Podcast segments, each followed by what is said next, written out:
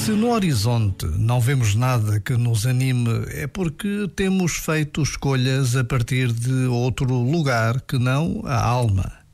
É possível que andemos a fazer escolhas baseadas no medo, na vergonha, na culpa, ou simplesmente baseadas no que os outros pensam, dizem ou fazem.